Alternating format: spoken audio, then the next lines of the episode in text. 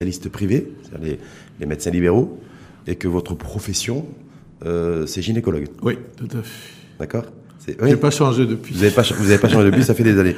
On va. euh, Moi, j'ai entamé des études de droit pour faire un petit peu de cerise sur le gâteau, mais euh, ça, c'est juste pour accompagner Très bien. ma carrière. Votre carrière. Euh, on va parler de la situation, des cas de, des, des- des cas Covid, des rôles et fonctions du, du médecin au sens large. Oui. Euh, et on va recentrer sur les médecins libéraux, les médecins privés, puisque le ministre du tutelle, le tutelle a annoncé il y a une dizaine de jours que le secteur public de la santé et Ouais. tous les acteurs revenaient un petit peu dans la, je veux dire, dans la- dans l'arène pour combattre le virus. Et donc on va reparler aussi de ce partenariat public-privé, est-ce qu'on est chacun dans son coin, comment ça s'organise, est-ce qu'il y a une coordination globale, une vision territoriale aussi par territoire, efficace et efficiente éventuellement pour casser les chaînes de, de transmission du virus, parce qu'on voit que c'est le, le véritable enjeu, et ensuite finir avec les essais cliniques, les vaccins, et le chevauchement aussi, risque de chevauchement entre l'épidémie euh, Covid et euh, l'épidémie de virus, euh, enfin pas l'épidémie là, en l'occurrence, mais le virus, en tout cas de, le- de la grippe saisonnière. Saisonnière. Oui. Euh, Saad Agomi sur le sur la hausse des cas, euh, au-delà du constat, votre point de vue en tant que président fondateur du Collège national syndical des médecins spécialistes privés et, euh, et médecin libéral cette situation. Écoutez, le- c- moi, je fais le constat que les cas augmentent. Ouais. Euh, plusieurs raisons. La première, peut-être parce qu'on dépiste beaucoup plus que quand on était pendant le confinement. La seconde, c'est que on est passé d'un confinement à une quasi-liberté des gens, indépendamment des conseils que les, euh, les médias, vous et les autorités passent la journée à leur dire. C'est-à-dire que... Et relâchement pour vous de Il relâchement y de a un relâchement par rapport aux réelles mesures protectrices qui sont en nombre de trois, le port du masque, le gel et le lavage des mains. Est-ce que vous faites partie, vous, euh, docteur Sadagomi, euh, parce qu'on voit qu'il y a des points de vue un peu contradictoires entre différents professionnels de, de, de santé, entre ceux qui considèrent que la situation du moment et d'aujourd'hui est normale et somme toute logique, et d'autres qui considèrent que la situation est inquiétante et qui redoutent une catastrophe sanitaire. Ça, c'est les deux tendances. Et, écoutez, Lourde. Nous sommes, nous sommes, euh, on va prendre les, les choses dès le départ. Nous sommes devant une maladie nouvelle. Et nous sommes une maladie nouvelle, donc nous apprenons à la connaître. Quand je dis nous, c'est les scientifiques et les citoyens et les autorités. Nous essayons de tirer des conclusions de par ce qui se passe à l'international et de participer à cette information et de l'importer, oui. Nous l'adaptons pas toujours à notre société, parce que nous ne disposons pas d'un citoyen lambda qui est le même dans tous les autres pays. C'est-à-dire ce qui se passe dans d'autres pays, le la se passe comportement du virus, pays, du euh, Covid. Le hein. comportement du virus, le comportement de- des gens par rapport à l'évolution du virus et, et tout ça. Donc, euh, nous, en tant que hum, médecins, euh, nous voyons la chose s'élargir, euh, devenir inquiétante, certainement. Mais moi, personnellement, et ça n'engage que moi, euh, je rêve du jour où on décidera qu'il s'agit d'une maladie avec laquelle on va vivre, qu'il faut l'intégrer dans sa gestion. C'est-à-dire que on va ouvrir la voie les intervenants de la santé pour la prendre en charge.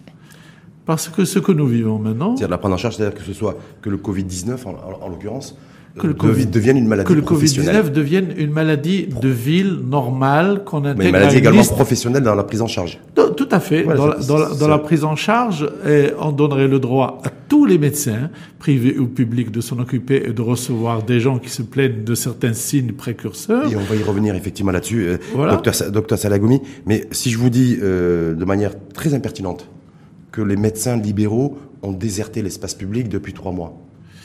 Et euh, en fait, on laissait quelque part, on laissait ce virus circuler, euh, se transmettre, être euh, très contagieux, sans que forcément Non, les médecins non, non, de famille soient Je suis aient été pas en première ligne ces derniers temps. Je suis pas d'accord que les médecins ont déserté. La, la chose se lit euh, autrement. Les pouvoirs publics ont fait en sorte que la maladie soit exclusivement sous la gestion du public. Et les médecins privés ont voulu rentrer dans l'arène à plusieurs reprises. Et au départ, ils n'étaient pas les bienvenus. Puis après, timidement, on les a acceptés et ils ont sauté pieds joints dans l'aide de l'État preuve en est que beaucoup de réanimateurs et de médecins généralistes participaient aux gardes, allaient dans des centres, étaient leurs confrères, sans qu'il y ait de circulaire officielle pour ça. Et puis petit à petit, les médecins euh, libéraux ont vu que dans le public, leurs confrères et leurs consoeurs bénéficiaient de mesures de protection dans l'exercice qui était à la charge de l'État, alors que eux étaient livrés à eux-mêmes. Ils devaient se former par eux-mêmes, savoir quoi, comment se comporter et financer les outils de protection. Comme, comme, le, comme le masque, par exemple Pas seulement le masque, le masque, les gels, la réorganisation du cabinet, les, les, les, salaires du personnel à une période de confinement où euh, les, les, les, patients, par peur, désertaient les cabinets. Donc, il y avait un chiffre d'affaires des cabinets privés qui a plongé, mais les charges n'ont pas varié. Il y a eu, aucun soutien, financière aucun soutien dans, dans ce sens. Donc, ça veut dire que, donc, du coup, il y a au-delà du relâchement éventuel du citoyen, ce que vous avez mis en relief euh, tout à l'heure pour dire que c'était aussi un des facteurs qui a, qui a contribué à la croissance des, des cas Covid. Euh, c'est aussi le, il y a eu aussi euh, un désengagement des médecins libéraux pour les raisons que vous évoquez. C'est pas un désengagement, non. Hum. C'est pas du tout un désengagement. Les, les, médecins libéraux étaient sur le front et ont toujours attendu qu'on l'ouvre, qu'on leur ouvre la frontière. Mais ils se sont amassés pour dire nous voulons vous aider, nous voulons y aller, nous voulons arriver. Par contre, par contre, là, ils se sont pas désengagés. On les a désengagés en, en, en drainant obligatoirement tous les cas vers le public. Ça veut dire que du coup, ce qu'on, c'est ce que je disais au départ, c'était il y a une, une, une, volonté de gérer la chose exclusivement par les hôpitaux publics. Hum. En tout cas, ce qu'il faut aussi retenir. C'était une stratégie. Du coup, parallèlement, donc en fait, on comprend tout à fait aujourd'hui et facilement parce que pendant très longtemps, vous avez vu comment on disait ouais c'était l'AIDS, c'est le mouton, le mouton, le mouton. Alors, alors, alors, alors, alors, ce, ce, ce mouton, ce mouton, moi, mon avis, c'est que on a très mal fait hum. d'autoriser l'AIDS. Hum. Et bon, maintenant. Parce que c'est quelque chose qui nous a donné un coup d'accélérateur euh, pour lequel on n'a pas les outils et nous en subissons en partie, mm. en totalité, en partie des conséquences. Le mouton c'était il y a deux mois et la croissance des cas c'est ah oui, non, mais, c'est tous les jours depuis deux mois oui, non, mais, avec les médecins, avec les médecins du spécialiste libéraux qui ont pris du qui ont pris du recul, avec les cliniciens et les cliniques qui ont pris du recul, et les laboratoires privés. Ils n'ont pas pris de recul. Je ne veux pas cette expression. Ils n'ont pas pris de recul. On les a amenés à rester derrière la ligne de front. C'est pas eux, c'est pas par leur volonté c'est par la volonté des gestionnaires de, de la pandémie. C'est quoi, c'est une erreur c'est pas, je dirais pas que c'est une, erreur, c'est pas une, erreur, c'est Parce que les conséquences, elles sont très lourdes. Donc je comprends, je comprends, je comprends aisément qu'au départ, euh, le, les hôpitaux publics, le pouvoir public prennent en charge la gestion pour qu'on comprenne, pour qu'on mette, euh, pour qu'on fasse pas d'erreur, pour qu'on s'adapte à la stratégie économique, sociale et sanitaire du pays, pour qu'on forme le personnel des hôpitaux, parce que c'est vrai que c'est là où se draine la majorité de la population, en l'occurrence la population qui n'a pas les moyens, mais en même temps, on n'a pas formé les médecins libéraux, on les a pas impliqués c'est bien d'avoir commencé en centralisant sur le pouvoir, euh, sur les, les, hôpitaux publics. Mais arrive un moment où il faut switcher, il faut demander de l'aide. Aujourd'hui, on est dans cette situation de d'avoir grand besoin de l'intervention du privé, mmh, et surtout, comme je disais,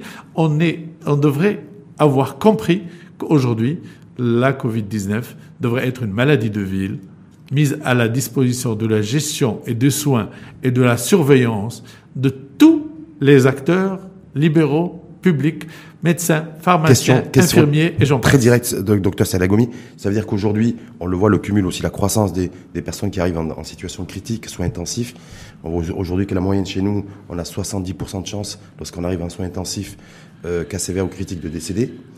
Euh, on, on, voit aussi une croissance de, des décès. On est sur un train de 30-40 euh, décès par jour depuis des semaines. Est-ce qu'il y a une responsabilité morale du corps euh, des médecins libéraux, entre autres, dans, cette, dans cette conséquence et dans cette catastrophe humaine et ce désastre humain. On revient toujours à la même lecture. Il n'y a pas de responsabilité des médecins libéraux. Il y a une non-responsabilisation des médecins libéraux par la volonté du ministère. C'est complètement différent. Euh, parce que euh, nous sommes quand même euh, plus de 12 000 médecins libéraux c'est une, quand même une armée. qui peut participer aisément. on a les, au premier franc les médecins généralistes qui sont qui peuvent jouer le rôle de médecin de famille et c'est l'occasion ou jamais de leur faire jouer ce rôle et de leur faire un petit peu un stage de médecin de famille. Ce qu'ils n'ont pas fait depuis sept mois. Voilà. Il y, a, il y a les pneumologues, il y a les cardiologues, il y a les réanimateurs. Tout ce petit monde-là est très proche de euh, de, la, euh, de, de cette pathologie. Donc arrêtons de dire que les médecins se sont retirés. Non, on n'a pas voulu de leur aide. en tout cas, au final, on est en train d'y arriver timidement parce qu'on a fini par comprendre qu'il faut quelque chose. Euh, preuve, on est, euh, je ne sais pas ce qui se passe dans les autres villes, mais vous savez que Casa, depuis euh, quelques semaines, la, la clinique Zeraoui, il y a un, un, département de Covid qui est géré par le privé. Oui. Il y a des médecins généralistes qui se relaient pour faire les gardes, il y a des médecins réanimateurs qui passent, qui passent la journée, il y a des cardiologues et des pneumologues qui passent particulièrement donner leur point de vue. Et là, je devrais ouvrir une parenthèse.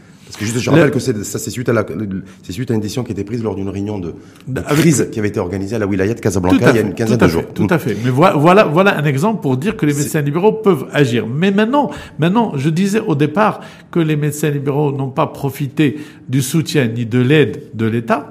Par contre, au jour d'aujourd'hui, on assiste au fait qu'ils n'hésitent pas à aider l'État bénévolement. Parce que ces gens, de cet exemple à Zeraoui, qui les payent Ils délaissent leur cabinet, parce que c'est leur revenu de vie, leur mmh. cabinet. C'est ce qui leur permet de vivre et qui permet de payer leur personnel. Il n'y a, aucune indemnité, il n'y a, aucune indemnité. Alors cette indemnité, elle est assurée par qui? Eh ben, elle est assurée par l'association des cliniques privées, par des bénévoles. C'est-à-dire, les médecins privés vont aider par leur propre volonté et se démènent pour trouver l'indemnité eux-mêmes. J'avais dire, en, en, cette période d'épidémie, de pandémie, ça fait du bien d'avoir de la médecine euh, humaniste en même temps. Non je suis tout à fait d'accord. Mais, mais, mais, mais c'est pas de ce point que je, je parle. Oui, je parlais juste du, du, soutien éventuel, parce que qu'on le veut ou non, qu'un médecin libéral qui a un cabinet euh, a besoin de le faire tourner il donne du bénévolat, nous le faisons tous et depuis des années, indépendamment du Covid et tous les jours. Il n'y a pas un médecin qui ne fait pas des consultations euh, gratuites dans son cabinet tous les jours. Et depuis que Dieu qui a fait la médecine euh, au Maroc, ça date pas de ça. Hmm. Donc, euh, n'allons pas dans ce sens. Complètement. Mais en même temps, c'est vrai que pour ce sans compter les déplacements et les caravanes, et, etc., etc. Hmm, le médecin libéral s'est toujours montré actif dans la société, a ah. toujours voulu l'être. Hmm. On n'a pas toujours voulu de lui, malheureusement, mais il a toujours voulu l'être. En tout cas, force est de reconnaître qu'aujourd'hui, depuis deux mois, et ça continue encore aujourd'hui, hein, le, le, le, on est le, le, 23, le 23 septembre, de plus en plus de cas, et surtout de plus en plus de personnes admises en réanimation, entre 30 et 40 par jour, et, euh, et de plus en plus de personnes qui décèdent entre 30 et 40 par jour. Oui. Donc je veux bien effectivement que le secteur privé se réorganise, que les médecins libéraux que, qui n'ont pas été inclus véritablement dans, le, dans la lutte contre le Covid pendant le, le confinement, mais surtout le déconfinement, puisque le, la désertification entre guillemets, ouais. c'est surtout pendant le déconfinement. Et on voit les, on voit les et on voit les conséquences aujourd'hui. Alors, euh, et donc moi je me dis aujourd'hui, est-ce que le médecin libéral, il est, euh, il est euh, partie prenante de la lutte contre, contre le Covid est-ce qu'il est partie prenante du protocole thérapeutique? Est-ce qu'il est partie prenante en fait de tout l'écosystème aujourd'hui euh, de lutte contre le Covid? ce, ce, sont, ce sont de vœux qu'il, des vœux qu'il formule tout, tous les jours. Maintenant, euh, je vais reprendre ce que vous avez décrit, c'est-à-dire de plus en plus de gens en réanimation, de plus en plus de décès.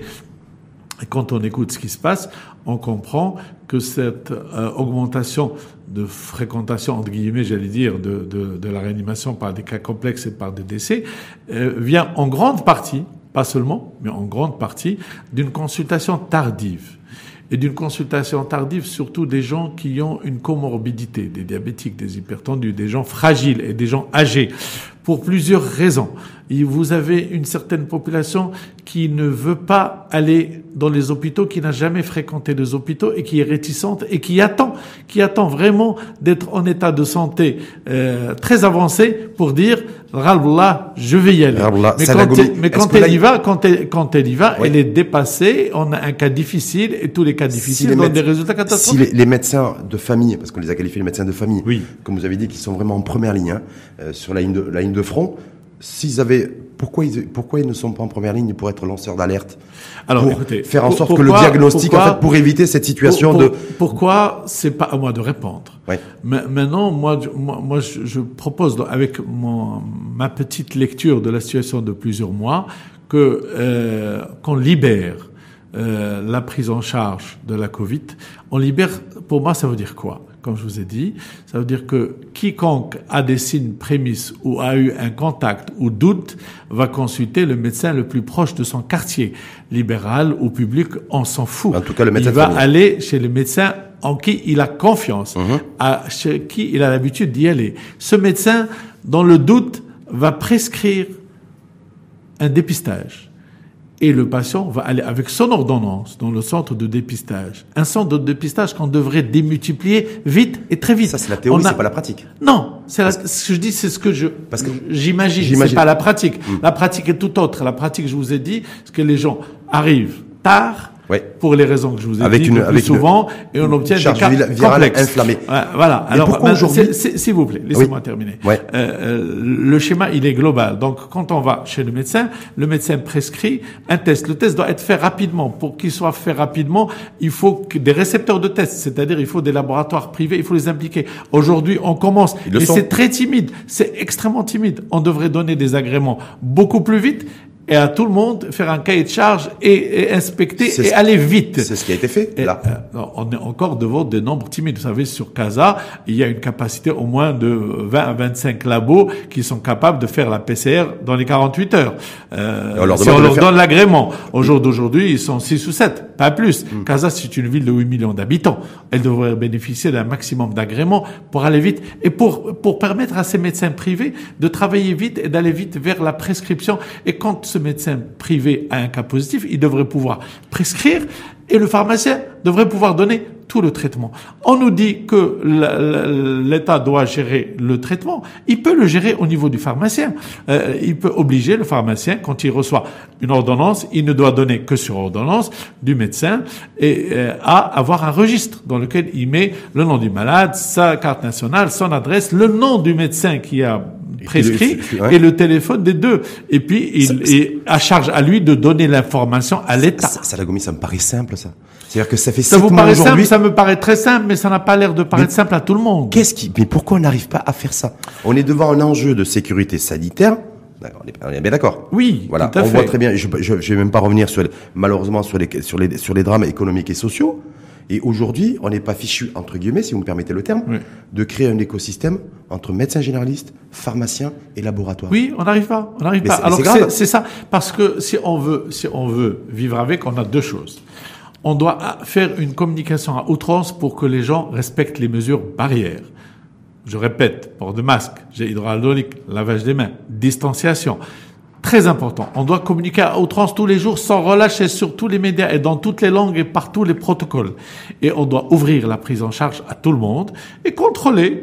On veut bien contrôler. Si on a peur qu'il y ait des dérapages dans, dans les traitements ou dans la surconsommation ou etc., on n'a qu'à contrôler et à mettre de la rigueur par département euh, géographique. Euh, parce que moi, Avec quand je reviens dans le passé, la technologie le permet, ça. Mais bien sûr qu'elle le permet. je- je- Et quand je reviens dans le passé, Ouais. sans technologie, le, le Maroc, au début du 19e siècle, de 1906 à 1935, le Maroc a vécu cinq ou six épidémies graves. La, la variole, la peste, le typhus, qui ont été gérées avec les peu de médecins qu'il y avait, mais avec tous ces médecins, sans exception, avec des dégâts certes, mais les dégâts étaient proportionnels à la population qu'il y avait, à l'avancement de la médecine de, de ce temps-là. Et, et, et moi, je, je, je lisais un article il y a, il y a 48 heures euh, qui décrivait la- la- l'action des pouvoirs publics pendant ce temps-là. Eh ben, j'avais l'impression de lire un bulletin de presse d'aujourd'hui qui décrivait le confinement, qui décrivait le fait qu'on a découvert dans un quartier qu'est-ce qu'on fait, et c'est écrit noir sur blanc dans celui que j'ai lu, le quartier est fermé, on ne peut accéder que sur autorisation administrative, que si on est médecin ou si on vient travailler. C'est écrit comme ça. Ça a été fait Et en c'est- 1925. c'est- c'est- C'est-à-dire, on 1925. n'invente pas la roue. Et en on 2020, continue. et en 2020 chez nous au Maroc, malgré le fait que nous ayons une industrie pharmaceutique qui soit performante, malgré le fait que nous ayons des professionnels de santé, et vous en êtes un exemple vivant euh, qui euh, de qualité, on n'arrive pas à faire cohabiter le médecin, le laboratoire et le pharmacien. C'est-à-dire tout cet écosystème qui permettrait effectivement aujourd'hui de pouvoir identifier, pas, découvrir plus le plus tôt pas possible. Investi, on n'a pas investi dans la dématérialisation très vite pour pouvoir connecter les laboratoires avec les pouvoirs publics et les pharmaciens avec les pouvoirs publics, etc. Et, et, et, j'en oublie quelque chose, c'est que euh, si on ouvre dans le privé, l'État devrait déclarer et décider Mhm. et amener les, les assureurs à le faire, c'est que c'est une maladie normale qu'il faut prendre en charge. Mhm. La CNOPS doit la prendre en charge, la CNSS doit la prendre en charge, et tous les acteurs des assurances privées devraient la prendre en charge. Mhm. C'est ça qui bloque aujourd'hui La Une cohabitation harmonieuse entre médecins, labo et... Dans, dans, si, si vous ouvrez, si, si, on ouvre, si on décide que c'est une maladie de ville, une maladie de ville aujourd'hui, si on prend une angine, ça veut dire que n'importe quel médecin peut la recevoir. Le traitement est donné par tous les pharmaciens et les assurances remboursent. Si on veut faire de la Covid une maladie de vie, nous, nous, devons avoir ce trio. La chaîne de santé doit être complète et, et impérativement active, aussi privée que publique, entre les pharmaciens, les labos et les médecins. Et les assureurs devraient prendre en charge cette maladie. Mmh. Ça va rassurer les gens d'une part parce qu'ils vont pouvoir aller là où ils veulent et ça rejoint la liberté individuelle du patient de choisir lui le médecin qu'il veut et la structure où il veut être traité.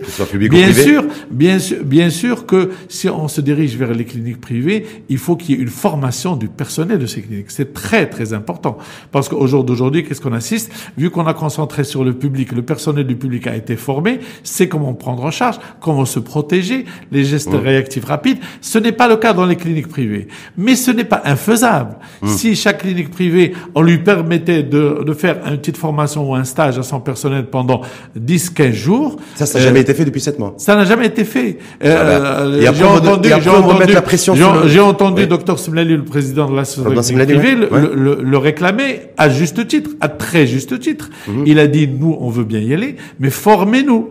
Donc c'est pas quelque chose d'impossible. Mais je veux dire, former à des mesures barrières au sein de l'établissement qui est privé, c'est pas, pas, pas sorcier non plus, c'est C'est pas sorcier du tout. Donc je veux dire, il peut y avoir aussi une prise en main. C'est pas sorcier, mais profitons de l'expérience qui s'est construite dans l'hôpital, mais ne confinons pas les choses à l'hôpital. Mmh. On est sorti d'un confinement de la population à un confinement de la pathologie. De la pathologie, et puis surtout, j'ai l'impression, on a du mal à sortir du, d'un confinement. On n'a pas, on n'a pas les moyens, on n'a pas les moyens de gérer une catastrophe. On n'a pas les moyens de se retrouver avec, avec 500, 600, 700 personnes en, en réa. On n'a ni les moyens humains, ni les moyens logistiques, ni les locaux pour. On va commencer à improviser. Alors, il faut qu'on agisse en amont. Ah il faut que les gens arrivent de moins en moins en réa. C'est-à-dire qu'il faut les, les, identifier, très tôt, les tracer très tôt, les tester très tôt, les isoler très tôt. Et pouvoir donner tout le monde la main pour les traiter. Avec, avec la nouvelle stratégie partenariat public-privé, est-ce qu'on va être, est-ce qu'on va y être? Est-ce qu'on est là-dedans? Aujourd'hui, 23 septembre. Le, le, est-ce que le, partenariat public-privé est un, est, un, quelque chose qui m'est très cher. Hmm. Parce que c'est un vœu de Sa Majesté qui demande à 2008. C'est un partenariat que j'ai eu le, le privilège et l'honneur de signer devant Sa Majesté en mai 2008. Depuis, les choses n'ont quasiment pas bougé, ou très timidement. En dehors de la dialyse, en dehors de la dialyse, le reste n'a pas bougé, ne veut pas bouger, et on n'a jamais compris pourquoi. Quand vous savez qu'il y a des textes de loi faits, qui ont été faits, préparés pour ce partenariat au niveau du ministère, que le ministère des Finances a débloqué des budgets pour cela, et qu'on n'avance pas, moi, je suis. Euh, non, mais moi, ce qui m'inquiète, c'est que vous dites, ça, c'était 2000, c'était il y a 12 ans, qu'aujourd'hui, il y a une épidémie, une pandémie mondiale, une épidémie aujourd'hui qui est en train de, voilà, où on a l'impression qu'en fait, on peut plus faire grand chose. On fait, on fait que constater les chiffres tous les jours. Oui. On constate également aujourd'hui le fait que chaque chaque corps, j'ai envie de dire, euh, et c'est les acteurs sont assez disloqués. Les, les acteurs assez disloqués, sont assez disloqués. C'est un peu normal parce qu'on n'a pas encore décidé qu'il s'agit d'une pathologie que tous les médecins peuvent prendre en charge. Ça ne peut que continuer à être disloqué. Vous, vous, Pourquoi départ, Parce que on, on, vu, vu qu'on a confiné la pathologie dans le secteur public, euh, on, on est arrivé à un point où on ne sait pas trop si c'était la bonne stratégie. On n'arrive pas trop à switcher parce que on, peut, on peut avoir des insuffisances. On est humain. Personne n'a la baguette magique. Y compris se, on peut se tromper. Même. Mais, bien sûr, mais c'est bien de se tromper parce que mm. quand on se trompe, on, on raisonne, on bon, il, faut il faut rectifier le tir. Quand il y a des vies humaines qui sont en jeu, il faut rectifier, le tir. Surtout quand vous avez en face de vous des soldats qui ne demandent qu'à venir vous aider quand, quand on est, euh, quand on va vers l'essoufflement de, de, des soldats qu'on a mis au front et que vous avez des soldats en réserve qui arrêtent pas de dire nous voulons y aller, permettez-nous de venir. Honnêtement, je comprends pas pourquoi. Est-ce qu'aujourd'hui, qu'aujourd'hui, depuis ce la, la mise en place, en tout cas, de cette nouvelle stratégie euh, portée par les par les pouvoirs publics, en incluant donc les, les cliniques, les laboratoires privés et les médecins euh, libéraux, qu'est-ce qu'il y a de nouveau? Est-ce que par exemple, un médecin de famille privé peut, prescrire un dépistage Mais, mais, mais un- cette, mais cette stratégie n'existe pas. C'est un vœu. Je, je vous ai Ah, dit. c'est toujours un vœu, Non, je vous ai dit au départ, moi, c'est ce que j'imagine et ça n'engage que moi. Aujourd'hui, mais cette stratégie n'existe pas du tout. Elle Hum. n'existe pas. Elle est qui- in- inexistante. Qu'est-ce qu'il y a de nouveau pour le médecin de le médecin privé? Aujourd'hui Rien, rien. Rien n'a changé. Non, rien changé. Le médecin privé, on lui dit si tu doutes, il faut envoyer vers le secteur public. Si tu doutes, c'est-à-dire le médecin le médecin privé Si aujourd'hui, jamais par famille- hasard, si Oui. jamais par hasard, il se retrouve dans son cabinet, par hasard, il se Ouais, retrouve dans son par cabinet- hasard. par hasard, il se Ouais. retrouve dans son cabinet un cas douteux, il va l'orienter vers la structure publique la plus proche de lui. Hmm. Voilà, c'est tout, ça s'arrête là. Ça, ça- Or, quand, quand vous avez euh, les gens qui vont dans une structure publique et qui sont très nombreux, euh, vous pouvez avoir des gens qui réellement euh, n'ont qu'un doute de la Covid et qui, en attendant leur tour pour se renseigner et pour avoir droit à un dépistage, vont se positiver dans la journée où ils font la queue pour avoir leur tour surtout pour sur le, les laisse, pour le test. s'il reste en l'état pendant 3 4 Si, si on multiplie, si on multiplie les centres de dépistage privés et publics beaucoup plus et beaucoup plus vite, beaucoup plus vite parce que la maladie est en train d'avancer, il faut la contrecarrer, il faut avancer plus vite qu'elle. Donc si on a envie d'élargir au privé, eh ben il faut le faire très vite. Il faut pas attendre un mois pour le faire parce qu'en un mois la chose va se compliquer. En tout cas, la nouvelle stratégie élargie aux, secteurs, aux, aux différents acteurs du système privé, dont les médecins libéraux. Il y a pas- cette l'instant, il stratégie n'y a pas de nouveau pas- pour cette Il stratégie n'y a que les laboratoires privés aujourd'hui qui sont Il autorisés à, à- à dépister. en- en- toujours en nombre timide. On a l'impression qu'on veut leur donner et qu'on surveille voir ce qu'ils vont donner. Mais au lieu de donner à, à 4 et surveiller 4, donnons à 20 et surveillons 20. C'est On tout. est toujours sur la surveillance. Non, mais, il y a un euh, cahier de charge Oui, qu'il faut respecter, c'est Ouais. normal. Mhm. C'est tout à fait normal, c'est comme ça que ça doit être. Maintenant, si on, est, on doute de que ce cahier de charge soit respecté, on n'a qu'à développer une armée de gens qui, qui inspectent. Mm. Euh, vous savez, euh, vous, vous, vous prenez, euh, je vais aller très loin. Euh, le, le ministère peut prendre des jeunes euh, qui sont des jeunes étudiants ou des jeunes euh, étudiants en fin d'études, même s'ils ne sont pas étudiants en médecine, on leur fait une formation de 48 heures pour leur dire quand vous allez dans un laboratoire privé, voilà ce que vous devez vérifier, qu'il y a une distanciation, qu'il y a euh, qu'on attend que que le, que le que le résultat est donné dans un terme, que l'équipement est tel et tel. Et puis vous le reportez en fin de journée. Et il faut pas être euh, diplômé de la Sorbonne pour en, faire ça. en tout cas, vous, vous, c'est Alagoumi euh, qui êtes en contact avec les différents acteurs de, de- du système de santé, y compris à Casablanca, on est d'accord Oui. Y compris ceux qui sont propriétaires ou qui gèrent en tout cas des laboratoires privés. Oui. Euh, est-ce qu'ils sont réticents à, à, investir le champ du, des tests de dépistage euh, PCR et sérologique parce que je sens une certaine frilosité, Personne- personne- frilosité de certains. Non, non. Euh, non, de frilosité de certains, certainement. Pour Vous des, savez, pour des raisons défendables. hein. Non. Pour des Bah, raisons de coût, oh, de, peu de importe- prix d'investissement. Peu importe, ouais. peu importe les raisons, dans- en toute chose, il y a des adeptes et des non-adeptes. Mhm. Alors, profitons des adeptes déjà. Avant de dire, avant de nous arrêter et de dire nous avons des réticences. Si nous avons à, à, à Casablanca, je je connais pas le chiffre exact, mais je dis n'importe quoi. Si nous avons 100 laboratoires et que nous avons sur les 100 laboratoires euh, 50 laboratoires réticents, nous avons 50 adeptes, eh ben prenons les adeptes. On s'en fout des réticents. Peut-être que les réticents, au bout de quelques semaines, de quelques jours, vont devenir adeptes.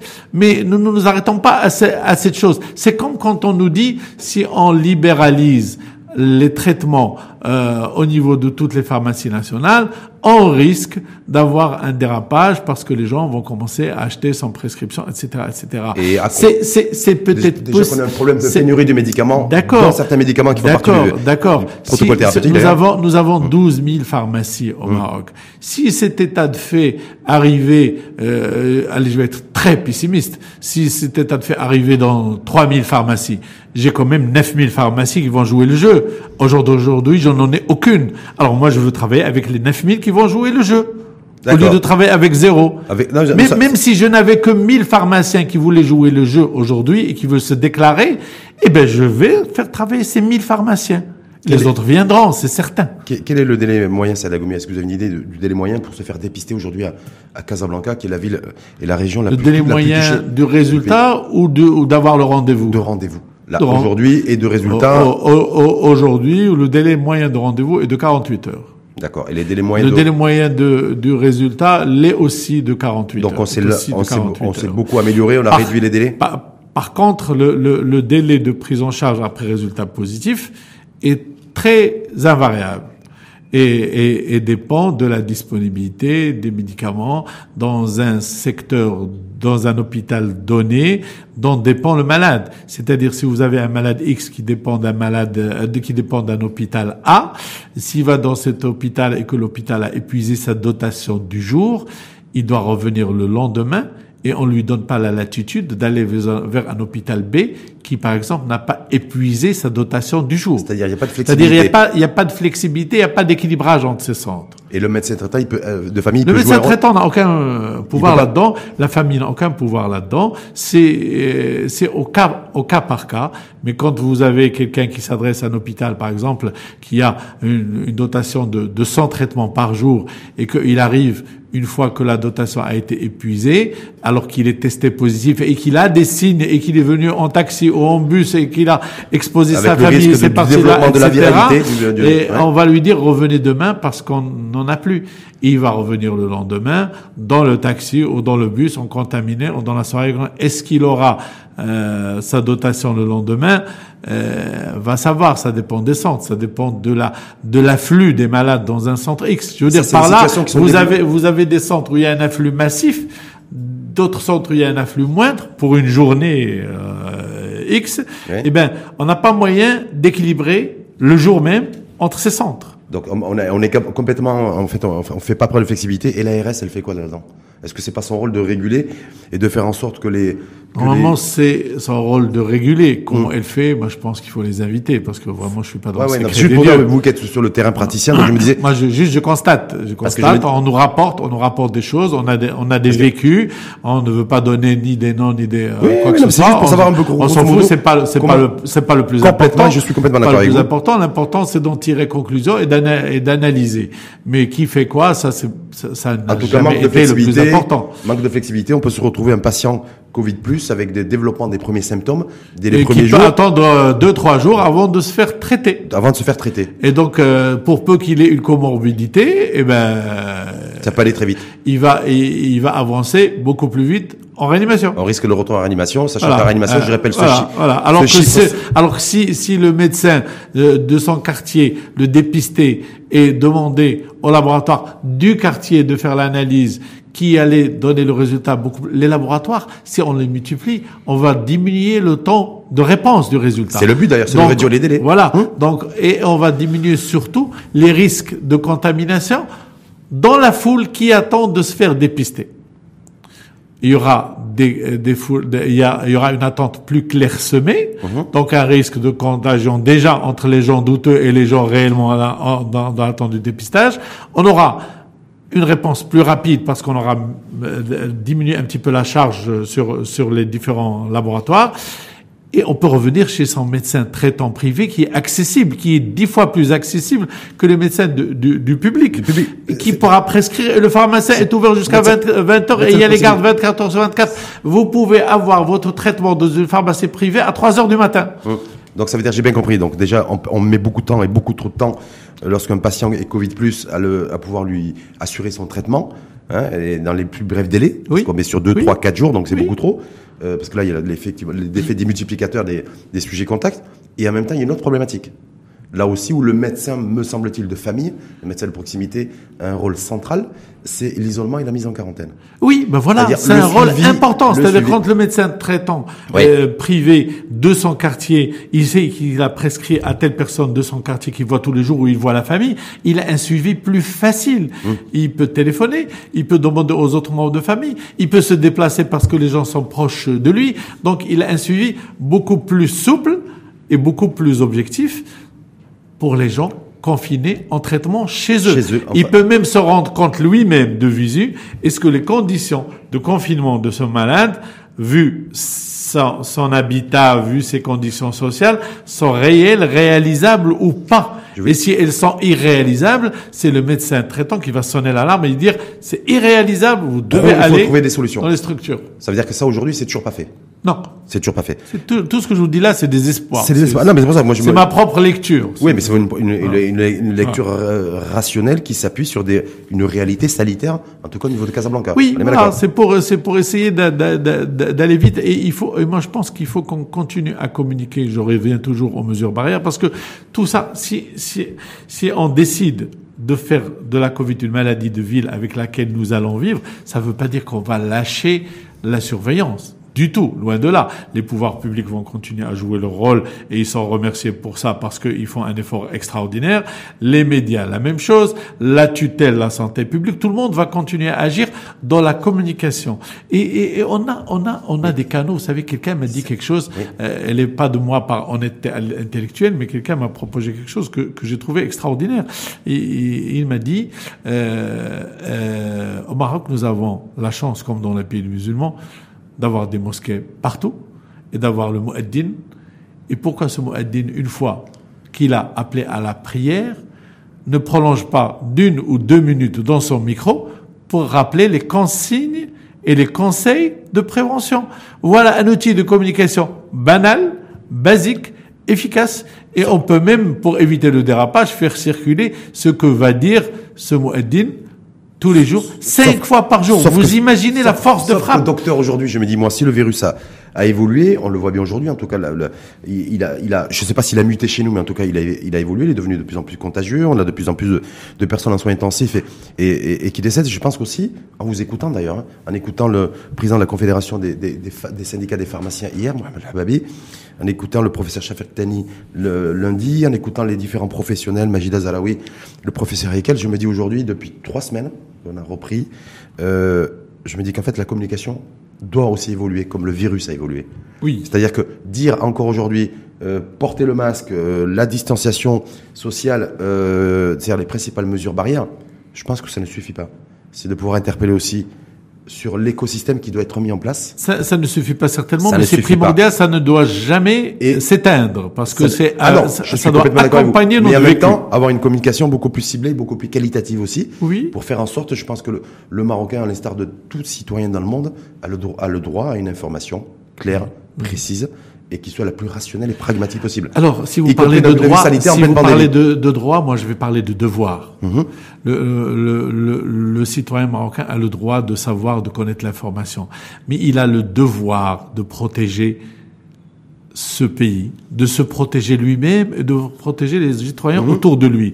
Donc quand ce citoyen sait qu'avec les mesures barrières, on peut éviter un nombre incalculable de cas, il a le devoir de s'exécuter. Et, euh, je veux bien qu'on ait des, Vous des avez- droits, mais on doit avoir des devoirs. Y ait droit, il faut qu'il y ait devoir et vice-versa. Et là, et, et là, il y a un rôle aussi à, à faire jouer, parce que malheureusement, il n'est pas fait, il a été fait dans le passé du Maroc, à faire jouer par les, les politiciens, par les partis politiques. Les partis politiques, c'est un- ça, c'est un les partis politiques doivent envahir les quartiers avec la promiscuité qu'ils font quand ils sont en campagne électorale. Hmm. Ils doivent les envahir avec des, des, des amicales, avec des petites associations, avec des micro-comités qui font de la communication, qui aident les gens, qui les soutiennent. C'est leur rôle. Complètement. Mais en même temps, en préparant la venue de- du docteur Saad Agoumi que j'ai en face de moi aujourd'hui, je suis, je suis revenu un petit peu, vous savez, il y a le, le, le, le serment euh, d'Hippocrate. Oui. Et j'ai essayé de voir les grands principes majeurs et les missions principales de la, en matière de médecine générale. Oui. Alors j'ai retenu, un, l'organisation et, et l'offre de soins, et en matière d'offre de soins, Tout à premier fait. principe. Tout à fait. Deux, la veille sanitaire et la surveillance épidémiologique. Exactement. Et trois, la gestion sanitaire. Alors, quand vous lisez surveillance Ça, c'est les trois grands principes et quand vous lisez, quand vous lisez Ouais. surveillance épidémiologique, est-ce qu'il est marqué assuré par les hôpitaux publics. C'est pas marqué. C'est pas marqué. Par contre, c'est marqué par les médecins. Les, voilà. les médecins. Et, les médecins, ils sont public, privé. Médecine générale, ils sont dans le public et dans le privé. Le serment d'Hippocrate, déjà, c'est, c'est la référence. Il ne spécifie pas le secteur. Il, il spécifie la profession. Complètement. Pourquoi on veut spécifier le secteur? Et surtout dans cette situation. Est-ce qu'on n'est pas à côté de la plaque aujourd'hui?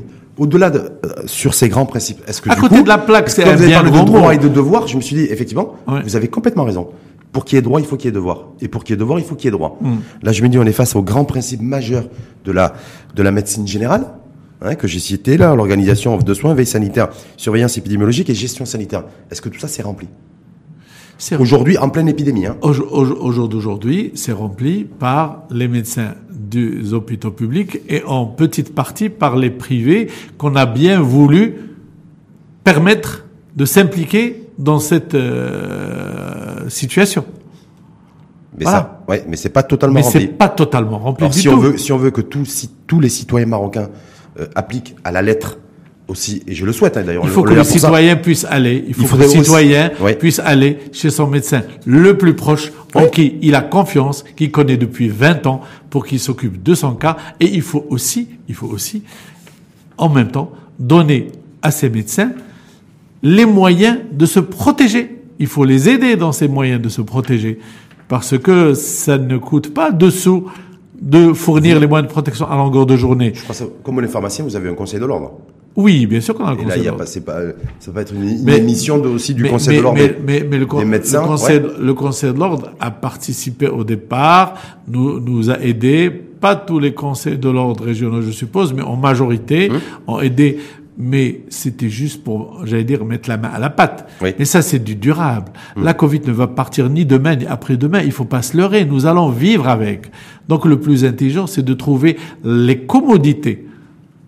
Comment on va faire pour vivre avec, avec le minimum de dégâts Parce que... Et avec quelle euh, organisation sanitaire Nous, nous, nous, nous, nous, vivons avec plein de maladies chroniques. Oui qui font des dégâts des fois plus importants que la Covid en une semaine et qui sont passés sous silence parce qu'on a choisi de communiquer autour de la Covid, mais on a oublié les dégâts que font les cancers, que font les cardiopathies, que fait le diabète, etc.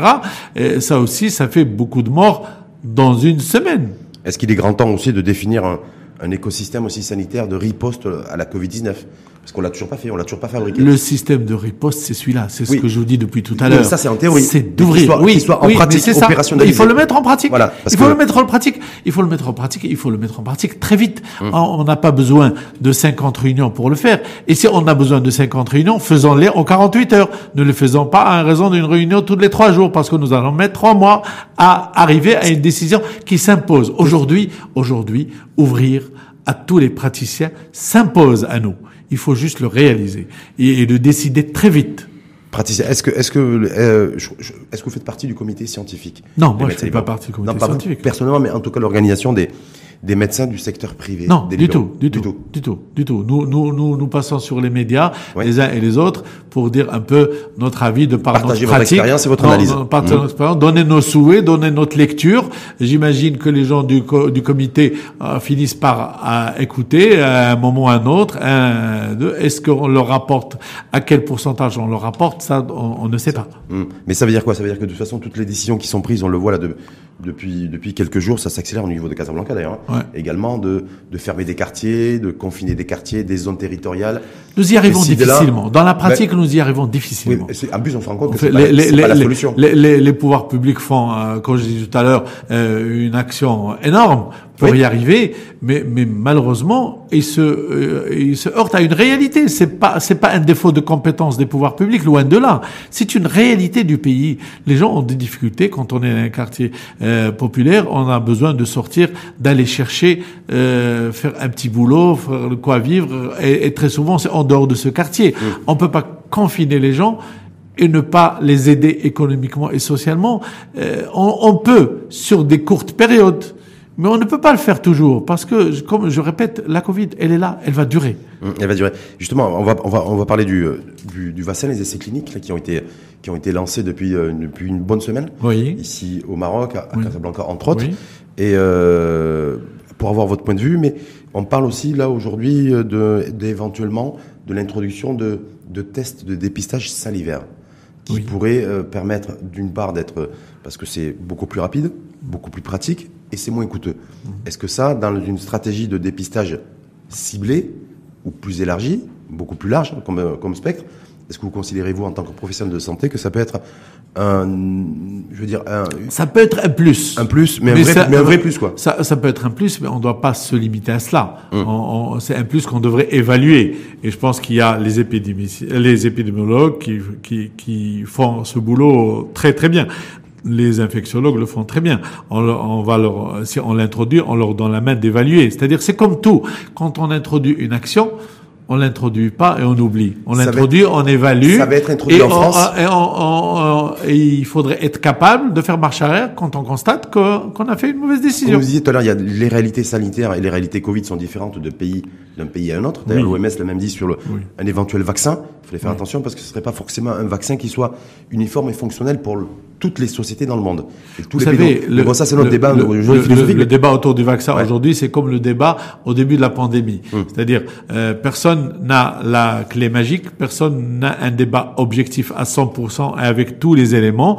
Les scientifiques travaillent, les chercheurs travaillent, euh, l'avancement se fait, les analyses euh, sont un peu, pour l'instant, éparses et variées. Mais on n'est pas arrivé au stade terminal où, l'analyse va être objective et définitive. Parce que ça demandera déjà beaucoup plus de temps. Bien sûr. le facteur temps. Bien sûr. Par rapport à ça. Parce que je dis ça parce que le, le Mohamed Hababi hier, le président de la Confédération des syndicats des patrons de disait nous, en tant qu'organisation syndicale des pharmaciens d'officine du Maroc, on a fait remonter cette information, on a demandé au ministère de tutelle en disant voilà, le vaccin salivaire, nous on pourrait le faire, nous on pourrait, nous voilà. Écoutez, euh, vaccin, vaccin salivaire ou pas salivaire contre la Covid, euh, contre la grippe. Test salivaire, pardon. Ouais, non, je veux dire, ou test, tout ça. Euh, il faut euh, éviter le dérapage. Parce que le dérapage, c'est lui qui, qui nécessite des contrôles et, et, et tant on n'a pas les moyens. Dans, dans une chaîne de santé, chacun remplit une fonction. Le médecin reçoit, fait un examen clinique, fait une prescription. Cette prescription peut être un examen biologique ou un examen ou un traitement. Le traitement est donné par le pharmacien avec les conseils qu'il faut, avec l'entourage qu'il faut. Et les pharmaciens sont très remerciés pour cela parce qu'ils sont très proches du citoyen pour continuer la filière. Et la biologie est faite par des biologistes. Arrêtons de vouloir se chevaucher. Sinon, on aurait fait d'emblée euh, quelqu'un qu'on appelle l'acteur de santé qui reçoit, qui dépiste, qui vend les médicaments, qui fait tout. Donc vous êtes opposé à ce que, soit ce C'est pas de l'opposition, c'est de la réalité. C'est de la réalité.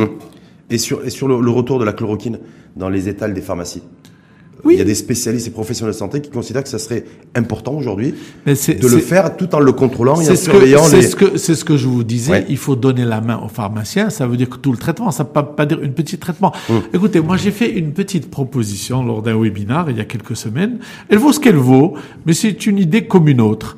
J'ai euh, proposé qu'on confectionne dans les pharmacies avec tout le contrôle qu'il faut avec les, euh, les contrôles de l'État, de la chaîne, de l'industrie pharmaceutique et tout ça, euh, un, un, boîtier ou plutôt une, une boîte, un box qu'on appellerait le box traitement Covid. C'est comme ça qu'il porterait le nom et il y aurait dedans tous les traitements qu'on prescrit avec une notice explicative en arabe, en français, euh, ou même en délégé s'il le faut.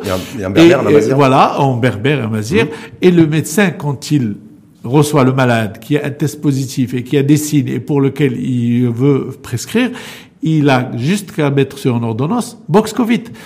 Ça lui demandera trois secondes au lieu que ça prenne trois minutes. Il recevra le malade beaucoup moins de temps, donc il s'exposera lui-même moins avec beaucoup moins de risques. Et ce malade va se présenter avec, avec cette ordonnance à la pharmacie ou sa famille où il aura marqué juste box Covid. On va lui donner le box il va aller l'exécuter. Et, et, et charge reste au médecin de surveiller. Encore faut-il, encore faut-il, et j'y viens, que le pharmacien joue le jeu jusqu'au bout, c'est-à-dire qu'il ait un registre dans lequel on ne donne pas de box à une personne lambda. C'est avec carte nationale et prescription du médecin. Le cas Covid plus déclaré, mais et, et, on doit déclarer les cas. Faut-il que les, que les médicaments soient disponibles et qu'il n'y ait pas pénurie de Mais bien sûr, ça part du médecin. Alors au, moment où on parle, il y a pénurie de, de médicaments ça, qui ça part du médecin, Ça part du médecin, ça part du fait que les pharmaciens vont jouer le jeu et ils vont interdire la pénurie parce que si on ne donne que sur ordonnance il n'y aura pas pénurie, il y aura défaut de stock dans une pharmacie X qui pourra rappeler le grossiste pour la livrer. En même temps, le pharmacien Mais il y a, y a pénurie. Il y a, y, a, y, a, y a pénurie quand si le pharmacien commence à donner sans ordonnance parce que les gens vont commencer à acheter pour faire des stocks ah, chez eux. Ça, il faut que ça soit formellement il y a de la, il y a interdit. De la, vitamine C qui ne demande pas, de, qui n'exige pas d'ordonnance. Et, et, ça, j'en reviens au, au, au devoir du citoyen devoir du citoyen qui, pour lequel vous réclamez du droit, des droits, son devoir, c'est de laisser la chloroquine à la pharmacie quand elle ne lui a pas été prescrite. Ça, c'est un devoir du citoyen. Donc la chaîne de péremption, elle est euh, multilatérale. Hum. Le pharmacien, le médecin et le citoyen. En tout cas, vous expliquez vous ou euh, expliquez ou justifiez, je ne sais pas en tout cas la pénurie de médicaments actuelle, c'est Adagoumi sur le fait que chaque partie ou chaque acteur, en tout cas, et en l'occurrence les pharmaciens, doivent prendre leur responsabilité. Vous savez, au Maroc, au Maroc, il y a un chiffre, il y a un chiffre, d'optimiser les, il y a, il y a un chiffre statistique que, que, tout le monde connaît maintenant qui fait très mal, c'est que euh, 70% des médicaments qui ont vendu en pharmacie le sont sans ordonnance. Hum. Et ça, c'est un chiffre qui fait très très mal. Euh, je veux bien dire, on, on se rapproche des citoyens parce qu'ils n'ont pas les moyens d'aller chez le médecin, on leur donne. Mais quand ce citoyen se complique parce qu'on a fait une mauvaise prescription, ça lui coûte dix fois plus cher qu'une première consultation objective. Hum. Et en même temps, quand on écoute les pharmaciens, ils vous disent, ouais, il, faut il faudrait que les médecins aussi jouent le jeu sur le droit de substitution, qu'ils arrêtent aussi de nous Alors, non, prescrire des médicaments. Non, non, non, je suis désolé, le droit, droit, droit de substitution, moi, vous savez, vous savez, quand mm. moi je fais une ordonnance et je mets mon nom en bas de l'ordonnance, je signe, je certifie que ce traitement que je donne, j'en suis responsable. Les médicaments, c'est pas seulement la molécule active, c'est aussi mm. les excipients. C'est un excipient pour le profane, c'est quelque chose qu'on rajoute avec la molécule active pour la stabiliser ou pour plein d'autres raisons. Mais mais il y a des gens qui font des allergies à ça. Et moi, médecin, quand je prescris, j'assume cela, mais je ne veux pas prendre la responsabilité quand c'est changé par le pharmacien, parce que je veux bien qu'il change, mais dans ce cas-là, la loi qui devrait autoriser ça devrait porter noir sur blanc, mais vraiment noir sur blanc, que dès qu'un médicament est substitué, la responsabilité est totalement et sans réserve transférée au pharmacien. On revient aux essais cliniques, vaccin anti-Covid. Alors en même temps, on a le, la saisonnabilité, automne-hiver, c'est c'est le, c'est le, la grippe, la grippe, entre la grippe, la grippe saisonnière, et, le virus de la grippe ordinaire et le virus, euh, le virus Covid. Donc on parle de risque euh, de conjonction de l'épidémie Covid oui, avec celle de, de la grippe saisonnière. Ça va pas simplifier la situation parce qu'il y a beaucoup de signes qui sont communs entre la grippe saisonnière et la Covid. Euh, ce qui peut aider euh, en partie, c'est d'encourager les gens à se faire vacciner contre la grippe saisonnière, surtout ceux vulnérables, les personnes âgées, les femmes enceintes, ceux qui ont des comorbidités. Et encore une fois, ce, quand je dis euh, inciter les gens à se vacciner, c'est pas leur dire allez à la pharmacie acheter votre vaccin et faites-le. Non, c'est aller chez votre médecin qui vous donne d'abord l'aval de vous faire vacciner parce qu'il y a des gens qui ont des contre-indications de vaccination. Donc il faut un diagnostic ça, avant. Il faut un diagnostic, il faut une consultation. Mmh. Ça, c'est du pouvoir de médecin de savoir est-ce que telle ou telle personne est en situation de santé de se faire vacciner. Et donc, quand le, le médecin le décide, il le met sur une ordonnance. Après, l'exécutant c'est à lui d'exécuter à partir du moment où le médecin a mis sa responsabilité sur cette ordonnance. Et c'est une protection du citoyen. Ça, il faut le dire même au citoyen. Le citoyen qui va aller faire un vaccin sans consultation médicale, c'est pas très prudent. Hum. Et en même temps, si je suis là, moi, Rachid Alaoui, je dire, voilà, je vous passe un coup de fil, docteur Salagomi, je vous dis, voilà, j'ai, dans la perspective, là, il y a une atmosphère Covid, euh, épidémiologique, là, qui est, qui est tendue, qui est compliquée. Je me sens, plutôt que de prendre de la vitamine C tous les jours, j'ai envie de me faire vacciner euh, contre la contre la grippe, la grippe saisonnière pour renforcer mon système de défense. Oui. Qu'est-ce que vous me dites quoi? Ben, Je vous dis, allez voir votre médecin qui vous y autorise. Mais qui fait un vous examen, qui fait un examen clinique. à le faire Pardon? Est-ce que vous m'encourageriez à renforcer mon Je vous- système de je- défense je- immunitaire je, je vous en- je vous encouragerai, Ouais. ne serait-ce que pour éviter d'être embêté par les signes parallèles qui peuvent euh, se présenter entre une Covid et une situation de grippe normale. Et, et je vous encouragerai à le faire à partir d'un certain âge, avec une comorbidité, mais certainement pas en allant prendre l'initiative de vous-même de le faire. Est-ce que vous pensez que cette année, il y aura plus de personnes, de citoyennes et de citoyens marocains qui, euh, qui, qui se feront vacciner J'espère, j'espère, ouais, j'espère, j'espère vraiment qu'il y en aura plus qui vont se faire que là, c'est très vacciner. faible, c'est 200, 250 000 je- personnes. Oui, non, non, c'est vrai que no- notre chiffre habituel, il est, il est insignifiant pratiquement. Mm. Je vous dirais que même en Europe, il y a des pays où le, où le chiffre est, est faible.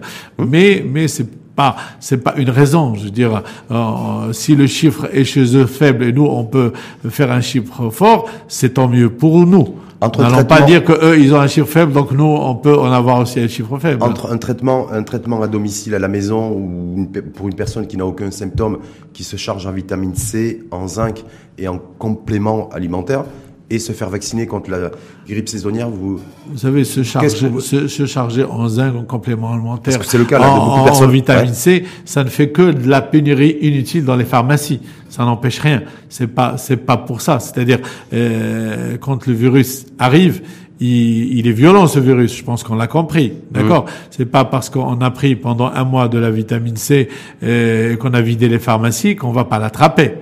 Non. Et par contre, il faut être réactif dès qu'on est s'est trouvé dans un contact, dès qu'on a les premiers signes, il faut être réactif. Et pour être réactif, il faut que la chaîne d'exécution de ma réactivité soit ouverte.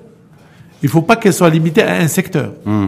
Et sur les essais cliniques euh, vaccins, là, en l'occurrence, euh, anti-Covid. Euh, les essais cliniques ont été lancés. Bah, écoutez, ça, c'est le protocole, c'est le protocole normal. Hum. Les, les- les essais cliniques, on est obligé de les avoir. Ça, ça va pas se passer seulement au Maroc. Les, les- les laboratoires qui, qui font de la recherche sur ça et qui ont l'intention de commercialiser des vaccins sont obligés de faire des essais cliniques un peu partout dans le monde. Pourquoi? Parce qu'il y a un facteur ethnique, racial, individuel qui rentre en jeu aussi dans la, réaction à tout vaccin. immunitaire. Voilà, donc euh, obligé d'avoir des essais cliniques. Euh, maintenant, les gens qui vont euh, sur les essais cliniques, euh, je veux dire les, les personnes qui, a- Les qui volontaires. acceptent les volontaires, Ouais. sont informés ou du moins doivent l'être suffisamment sur les risques éventuels et ils y vont de leur propre volonté. Mm. Personne ne les oblige. Ça, ça a toujours comme, été comme ça. Vous savez, le jour, le, le jour où le Doliprane a été mis sur le marché, il y avait des essais cliniques. Hein. Euh, pas seulement, pas seulement le vaccin. hein. Et le Doliprane qui est, venu le- qui est devenu le premier produit médicamenteux le plus vendu, le plus commercialisé au monde. Oui, peut-être tant mieux pour ceux pas, qui, le commercialisent, mais, c'était juste un exemple. Mais C'est pour nous, en tout cas, c'est le- le cas pour tous les médicaments et tous les vaccins. Hein. Complètement. Mais vous, en tant que professionnel de santé, euh, vous êtes médecin, docteur depuis, depuis un certain nombre d'années? Par rapport à cette épidémie, ce vaccin anti-Covid-19, vous en pensez Je, je quoi vous calculais, je, je calculais euh, il, y a, il y a quelques jours avec moi-même, il faut, il faut le dire à, à personne, hein, que j'étais médecin depuis 38 ans. Depuis 38 ans, voilà. Mais 38 Et- ans, après, avec 38 ans ou après 38 ans de médecine, mais je préfère avec d'ailleurs, docteur Sadagomi, ce vaccin-là, euh, ou le vaccin à travers le monde en tout cas, anti-Covid, Ouais. est-ce que ça nous permettra, vous avez dit, vous avez beaucoup insisté durant ce débat sur le vivre avec, vivre avec la Covid, vivre avec la Covid, vivre avec la Covid. Vivre avec avec les règles pour vivre. Et vivre avec la règle. les règles pour vivre. Même lorsqu'on Ah, aura- Vivre en étant responsable, vivre en étant impliqué, vivre en étant informé, Même et vivre en étant actif et protecteur de soi et des citoyens autour de soi. C'est une grande responsabilité. Si- j'a- J'allais dire que la responsabilité du citoyen est bien plus lourde que la responsabilité du pouvoir public. Parce que le citoyen au vécu, il, il sait qu'il est contaminé, il voit tout un tas de personnes autour de lui, il a le pouvoir seul, rien que seul, avec son devoir moral, de se tenir à l'écart pour ne pas embêter l'autre citoyen. Vous avez fait référence à une date du siècle dernier. Je crois savoir que c'est la première fois dans l'histoire de notre pays, dans l'histoire du Maroc, que le, notre destin collectif et notre santé publique dépend du comportement individuel. Première fois, Ouais. véritablement. Ouais. Mais je reviens sur les vivre avec. Même si on trouve le vaccin, même si on trouve le bon vaccin, Même si on trouve le vaccin, parce Ouais. que euh, quand vous allez trouver les vaccins, tout le monde ne va pas se vacciner. Vous aurez toujours des gens réticents qui vous diront, moi j'ai besoin que le, s'il est vac- rendu- que, que- que le vaccin, euh, on, on le teste pendant 4 ans, moi je le ferai dans 5 ans, l'autre vous dira, moi je le ferai dans 10 ans, l'autre vous dira, moi je le ferai, je ferai jamais. Et en attendant, qu'est-ce qu'on fait? On continue à être vigilant. à être prudent, à utiliser les moyens de protection, à protéger le citoyen entre eux et à surtout être responsable et garder l'œil. Et gardez l'œil. L'œil bien ouvert, les deux yeux bien ouverts ou Les deux yeux bien ouverts et les fermés Non, les deux bien ouverts. En tout cas, j'essaie d'avoir les deux yeux. Et on n'a pas le droit de dormir avec les deux yeux, on dort avec un seul œil. Avec un Comme ça, on surveille même la nuit. Merci en tout cas infiniment à vous. Je vous en prie, c'est un Docteur plaisir. Salagomi, d'avoir pris de votre temps, d'avoir euh, voilà.